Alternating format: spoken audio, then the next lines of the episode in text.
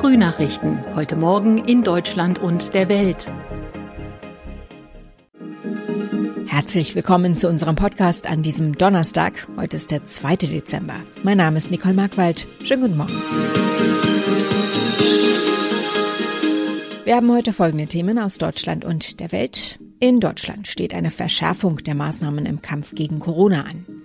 Angela Merkel wird heute mit dem großen Zapfenstreich verabschiedet und wir blicken auf die Schießerei an einer Highschool im US-Bundesstaat Michigan. Wegen der angespannten Corona-Lage müssen sich die Bürger kurzfristig auf schärfere Maßnahmen einstellen. Bund und Länder haben die nächste Gesprächsrunde vorbereitet. Bei der Ministerpräsidentenkonferenz sollen heute entsprechende Beschlüsse gefasst werden. Thomas Bleskin berichtet aus Berlin. Diskutiert wird unter anderem über deutlich beschleunigte Impfungen, die Schließung von Clubs und Bars, weniger Zuschauer in Fußballstadien und auch über die praktische Umsetzung einer allgemeinen Impfpflicht. Außerdem soll es umfangreiche Kontaktbeschränkungen für Ungeimpfte geben, auch bei privaten Treffen. Die 2G-Regel soll auf den Einzelhandel ausgeweitet werden. Die zuletzt leicht gesunkenen Inzidenzzahlen könnten nach Angaben der Amtsärzte täuschen, auch deshalb, weil viele Gesundheitsämter beim Melden nicht mehr hinterherkommen. Das Stichwort fiel gerade die allgemeine Impfpflicht. Auch der designierte Bundeskanzler Olaf Scholz hat dafür plädiert. Wie sieht es in anderen Ländern damit aus? Wir schauen uns jetzt mal um. Zuerst berichtet Dorothea Finkbeiner aus Frankreich. Hier in Frankreich, wo 90 Prozent der Impfberechtigten auch geimpft sind, gibt es keine generelle Impfpflicht. Aber alle, die in Alten- oder Behindertenheimen arbeiten, in Krankenhäusern, egal ob in der Chirurgie oder als Putzhilfe, in Apotheken und bei der Feuerwehr, müssen seit zweieinhalb Monaten geimpft sein.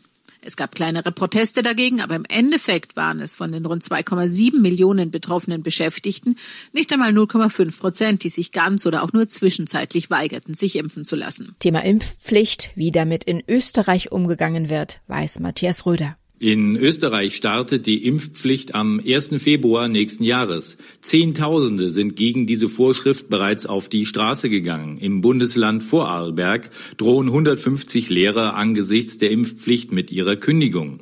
Ganz generell hat dieser Schritt zu einer weiteren Aufheizung der Debatte um die Corona-Maßnahmen geführt. Unbeirrt hält die Regierung aber an ihren Plänen fest. Die Schutzimpfung soll für alle ab 14 Jahren zur Pflicht werden. Welche Strafen den Verweigerern drohen, ist noch unklar. Soll die Corona-Impfung verpflichtend sein oder nicht? Claudia Wächter erklärt, wie Italien das Thema angeht. Ja, hier in Italien, da geht man in Etappen vor. Schon vor Monaten, da mussten sich hier alle Mediziner und Pfleger impfen lassen. Und nur wenige, die wurden gefeuert, weil sie das eben nicht akzeptieren. Ja, und äh, jetzt ist das Schulpersonal dran, das Militär, die Polizei und äh, das funktioniert gut. Allerdings äh, in der Hochburg der Impfgegner in Südtirol, da befürchten manche Chaos, zum Beispiel Lehrermangel. Heute Abend im Schein der Fackeln wird Angela Merkel nach 16 Jahren als Bundeskanzlerin mit einem großen Zapfenstreich der Bundeswehr verabschiedet. Es ist eine der höchsten Würdigungen, die es in Deutschland gibt. Doch wegen Corona wird die Zeremonie im Verteidigungsministerium etwas anders ablaufen als sonst. Michelle Cradell berichtet aus Berlin. Wie wird denn die Zeremonie heute Abend aussehen? Ja, es werden Fackeln aufgestellt, es gibt einen Aufmarsch der Bundeswehr und Live-Musik vom Orchester, die sich Merkel auch selbst wünschen darf. Es werden weniger Gäste als sonst, aber von ungefähr 200 ist die Rede. Das sind vor allem Wegbegleiter aus ihrer Amtszeit. Vor Ort gilt dann 2G+, also alle müssen geimpft oder genesen und zusätzlich getestet sein. Trotzdem soll der Empfang, den es eigentlich geben würde, ausfallen, damit alle Gäste auch zusätzlich Abstand halten. Los geht's dann mit einer kurzen Rede von Merkel. Übertragen wird die ganze Zeremonie auch übrigens live im Fernsehen. Du hast eben schon die Musik angesprochen. Interessantes Thema. Welche Songs hat sich denn Angela Merkel gewünscht? Ja, da zeigt Merkel noch mal etwas Humor. Sie hat sich nämlich nicht nur klassische Lieder gewünscht, sondern zum Beispiel auch diesen Song hier von DDR-Punksängerin Nina Hagen. Du hast den Farbfilm Und auch Hildegard Knef soll musikalisch mit dabei sein. Für mich soll tote Rosen regnen, wir sollten ganz Dazu kommt dann auch noch ein Kirchenlied, das während der Zeremonie gespielt werden soll. Die Opfer sind 14 bis 17 Jahre alt. Der Täter erst 15. Am Dienstag schoss ein Zehntklässler an der High School in Oxford im US-Bundesstaat Michigan um sich. Vier Jugendliche starben, sieben Menschen, darunter ein Lehrer, wurden verletzt. Nun gab die Polizei bekannt, dass der 15-jährige Schütze am Vorabend der Tat ein Video über seine Mordpläne aufgenommen habe. Tina Eck mit Einzelheiten. Der 15-jährige Schütze von der Oxford High School ist als Erwachsener angeklagt wegen Terrorismus mit Todesfolge und vierfachen Mordes ersten Grades. Die Tat sei vorsätzlich geplant worden, sagte die Staatsanwaltschaft. Und das bestätigt auch das Video des Teenagers, in dem er über seine Mordpläne an der Schule spricht. Die Waffe hatte der Vater des Jungen erst wenige Tage vor der Tat erworben. Dem Zehnklässler war es gelungen, sie mitsamt Munition in die Schule zu schmuggeln und mindestens 30 Salven zu schießen. In unserem Tipp des Tages geht es heute um Weihnachtsplätzchen. Und die klassischen Rezepte haben meistens diese Zutaten und nicht zu knapp. Butter, Zucker, Weißmehl und Ei. Und bei gesundheitsbewussten Menschen gehen hier alle Alarmglocken an. Aber es gibt keinen Grund zur Panik, denn die Klassiker lassen sich austauschen. Diana Kramer kennt sich damit aus. Hand aufs Herz, Diana, gesunde Plätzchen, wirklich, ähm, vielleicht dann doch lieber gar keine? Ich weiß, dass diese Einstellung weit verbreitet ist, genauso wie die, dass Grillen ohne Fleisch sinnlos ist und für viele einfach unvorstellbar. Aber es lohnt sich wirklich auch mal was zu wagen und Alternativen zu probieren. Ich bin wirklich sehr gerne traditionell und Omas Butterplätzchen und Vanilleköpfe finden sich auch in meiner Lieblingsrezeptesammlung. Ich bin aber trotzdem überrascht, wie gut einige Alternativen funktionieren und dem Weihnachtsgefühl überhaupt nichts anhaben. Okay, was sind denn die Alternativen? Also fangen wir mal beim Zucker an. Plätzchen, die brauchen natürlich Geschmack, aber ich persönlich finde ja zum Beispiel so eine leichte Süße viel besser als dieses Pappe süß. Und statt weißem Industriezucker nehme ich zum Beispiel sehr gern Honig, Kokosblütenzucker oder auch Ahornsirup. Die machen die Plätzchen auch süß und sie geben ihnen auch noch einen ziemlich besonderen, so etwas malzigen Geschmack und sie sind deutlich gesünder und auch bekömmlicher. Wer auf den klassischen Zucker nicht verzichten will, dann einfach mal die Menge aus dem Rezept verringern, also statt 100 zum Beispiel nur 70 Gramm verwenden. Die Plätzchen schmecken trotzdem versprochen. Und wie sieht's bei Mehl und Butter aus? Ja, auch da kann man einfach mal aus seiner Gewohnheit ausbrechen. Statt Weizenmehl einfach Vollkornmehl verwenden. Da stecken viel mehr Ballaststoffe, Vitamine und Mineralstoffe drin.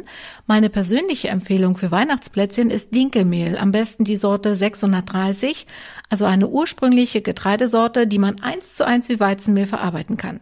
Wer aber sein weißes Mehl verbrauchen will, auch kein Problem, der kann einen Teil zum Beispiel durch gemahlene Mandeln oder auch Haferflocken ersetzen.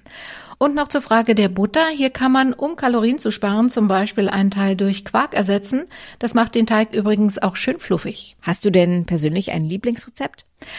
Also bei uns zu Hause sind Hafer- oder Mandelplätzchen der Renner und die machen sich eigentlich fast von allein. Dafür nehme ich zum Beispiel 200 Gramm Quark 100 Gramm Butter, 100 Gramm Dinkelmehl, 50 Gramm gemahlene Mandeln oder eben Haferflocken, je nachdem, wie man so in Laune ist, einen halben Teelöffel Backpulver, eine Prise Salz und etwas Kokosblütenzucker. Das alles miteinander zu einem relativ glatten Teig verrühren. Wenn es dann schnell gehen soll, dann kann man sich auch das Ausstechen ersparen und mit einem Löffel Häufchen auf das Blech machen. Das Ganze dann für 20 Minuten bei 180 Grad Umluft in den Ofen und fertig. Wer will, kann natürlich noch dekorieren. Da geht auch mal ein bisschen Zucker, zum Beispiel brauner. Was steht jetzt an? Hochzeit, ein Kind, das nächste Kapitel in der ohnehin schon langen Karriere. Nach dem Ende der langen Vormundschaft kann Britney Spears ihr Leben nun völlig neu anpacken. Die Sängerin feiert ihre neu gewonnene Freiheit. Heute wird sie 40 Jahre alt. Sören Gies berichtet aus Los Angeles. Sören, wie wird denn gefeiert? Gute Frage. Lässt Britney es vielleicht ordentlich krachen, um auch nochmal so richtig ihre Freiheit zu feiern? Äh, das Klatschblatt National Enquirer schrieb schon vor Wochen unter Berufung auf Insider, es werde die Fete aller Feten geben. Für über eine Million Dollar, mitorganisiert von Paris Hilton und mit Gästen wie Cher und Miley Cyrus, auch um Vater Spears nochmal so richtig schön seine Niederlage unter die Nase zu reiben. Ich glaube aber kaum, dass an diesem Gerücht irgendwas dran ist. Britneys Instagram-Nachrichten der letzten Zeit legen eher die Vermutung nahe, dass sie es sehr ruhig angehen lassen wird. Und was ist jetzt nochmal mit den Hochzeitsplänen? Da gibt's auch nichts Belastbares Neues wie etwa ein Datum, aber warum auch? Sie hatte ja erst Mitte September ihre Verlobung bekannt gegeben. Am Hochzeitskleid wird wohl schon geschneidert, angeblich von Donatella Versace, aber einen Termin gibt's eben bisher genauso wenig wie eine Bestätigung des Gerüchts, dass Britney nochmal Mutter werden will oder eine Antwort auf die Frage, ob sie an einen Comeback denkt. Im Moment will sie allem Anschein nach erstmal einfach nur Zeit für sich haben, um ihre seelischen Wunden heilen zu lassen, und die sollten wir ihr auch alle geben, finde ich. Soweit das Wichtigste an diesem Donnerstagmorgen. Ich heiße Nicole Markwald und wünsche einen guten Tag.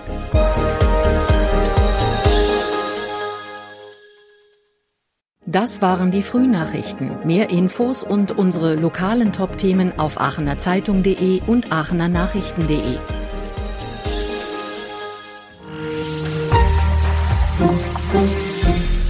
Die Frühnachrichten sind ein Podcast aus dem Medienhaus Aachen.